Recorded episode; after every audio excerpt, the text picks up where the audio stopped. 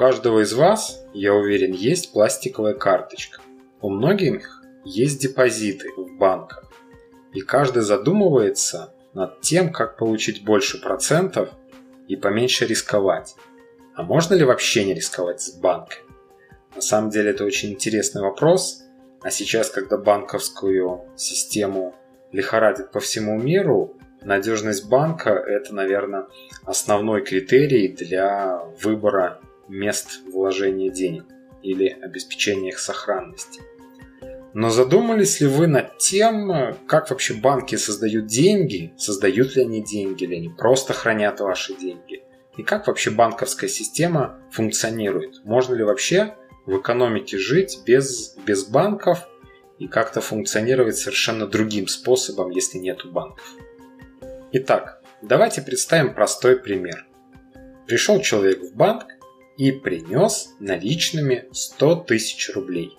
Здесь мы очень детально будем рассуждать, чтобы вы четко поняли, какие же манипуляции происходят в банке с этими деньгами.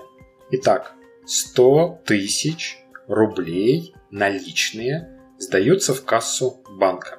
Они остаются в кассе банка, а на паспортные данные физического лица открывается депозитный счет. Так, все, с физическим лицом мы разобрались. У него есть подтверждение его, депозитный счет, депозитный договор и все остальное. И 100 тысяч бумажных физических денег лежат в кассе банка. Все, первый этап завершен. Этап номер два. В банке у какого-то другого юридического лица открыт расчетный счет.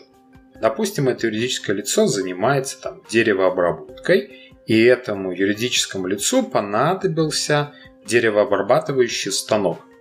Своих денег ли нет, либо не желает тратить это юридическое лицо свои деньги, и поэтому оно обращается в банк за кредитом. Что происходит дальше? Банк рассматривает эту кредитную заявку и принимает решение выдать кредит. Выдать кредит банк может почему?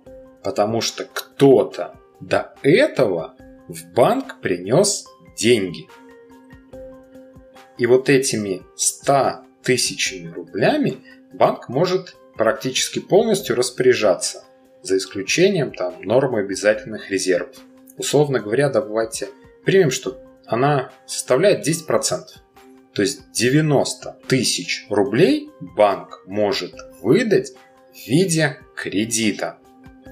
И он выдает эти 90 тысяч тому юридическому лицу на покупку деревообрабатывающего станка. И вот здесь, пожалуйста, очень внимательно, очень внимательно, детально рассуждаем. То есть у того юридического лица на расчетном счете своем вдруг возникает сумма 90 тысяч рублей. Клиент банка он посмотрел, ее увидел. То есть, вот еще раз внимательно. У юридического лица 90 тысяч есть, и физически в кассе банка находится 100 тысяч денег бумажных от депозитчика. То есть всего в экономике, в обращении у нас стало сколько денег? 100 тысяч бумажных и 90 безналичных. Итого 190. Еще 3 минуты назад их было просто 100, а 5 минут назад их было 0, потому что они лежали у того физического лица где-то там в кубышке. Итак, вот за 10 минут у нас в экономической системе появилось 190 тысяч рублей. Причем безнальные деньги, они абсолютно настоящие, они абсолютно легальные и они реально физические. Потому что получив эти 90 тысяч кредита, юридическое лицо их тут же платит поставщику деревообрабатывающего оборудования – деньги приходят в банк поставщика. Допустим, это другой банк будет. Там был банк А, а здесь будет банк Б. В банке Б получают эти 90 тысяч рублей, и организация поставщик этого деревообрабатывающего станка, оно их не тратит единовременно, единомоментно, они у них лежат. То есть, допустим, из 90 тысяч они заплатили заработную плату сотрудникам 50 тысяч рублей. У них осталось 40, и эти 40 тысяч по-прежнему лежат на расчетном счете. Естественно, когда какое-то другое юридическое лицо придет в банк с краткосрочным займом на 30 тысяч рублей, банк с удовольствием ему их выдаст, потому что у него есть на расчетном счете эти остатки по счетам у компании, которая занимается продажей деревообрабатывающего оборудования. И он сможет опять выдать там 30 там, тысяч рублей э, займа кредита. Этот кредит пойдет в третий банк, где точно так же часть этих денег потратится, часть этих денег останется лежать на счетах, и остатки на счетах позволяют, это же по сути деньги банка, они позволяют выдать под них еще кредитов.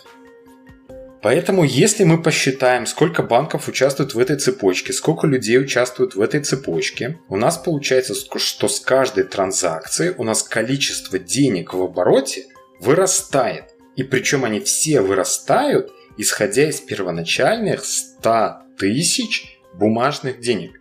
Причем бумажные деньги-то остались в банке, они никуда не делись. И если придет какой-то другой там индивидуальный предприниматель, которому потребуются денежные наличные деньги, то банк ему их и отдаст. Безналом оперировать проще и быстрее.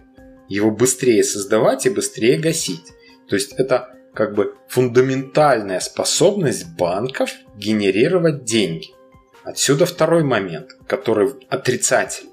То есть сейчас мы говорили все про плюсы, да, то есть денег стало больше, можно купить больше товаров, наладить производство, выпускать э, полезные нужные товары и так далее, получать прибыль. Минусом это является то, что если придет какая-то часть вкладчиков за своими депозитами, то выплатить их невозможно.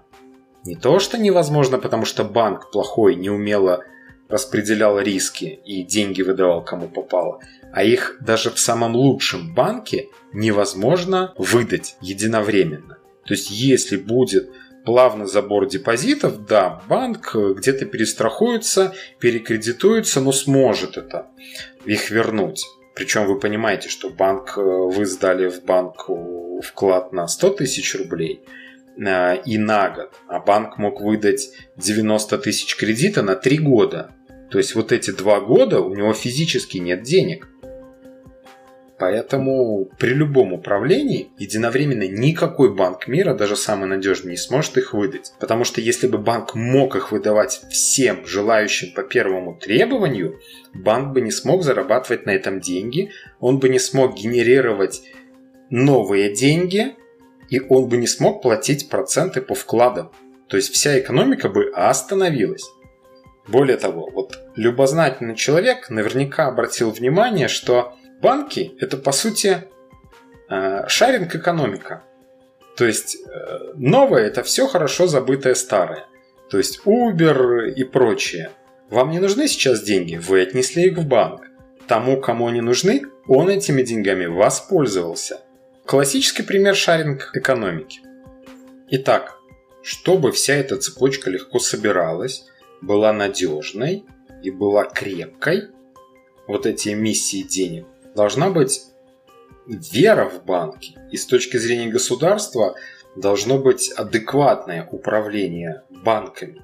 То есть нельзя допускать каких-то паник, каких-то силовых воздействий на банки, выкручивание рук и все остальное. Потому что ситуация на самом деле развивается очень быстро. Если мы выносим какой-то один из банков, то у нас сразу рвется цепочка. Потому что, как вы знаете, крепость цепочки определяется крепостью его ее самого слабого звена. звена. Если цепочка порвалась, то уже все, пиши пропало. Очень многие другие банки будут завязаны на этот банк. Особенно это характерно для маленьких стран, у которых банковская система состоит там из, по сути, там десятка банков, которые играют хоть какую-то значимую роль. В крупных странах, где есть полторы тысячи банков, возможно, падение какого-то конкретного банка не так сильно затронет остальные, особенно если этот банк не участвовал каких-то взаимных там расчетах и не сильно вклинивался в банковскую систему страны. Но в маленьких странах, как правило, падение одного банка очень сильно влияет на население, которое тут же начинает выносить в других банках все свои депозиты забирать обратно, и банки начинают по цепочке, как костяшки домино, валиться, потому что они физически не могут отдать.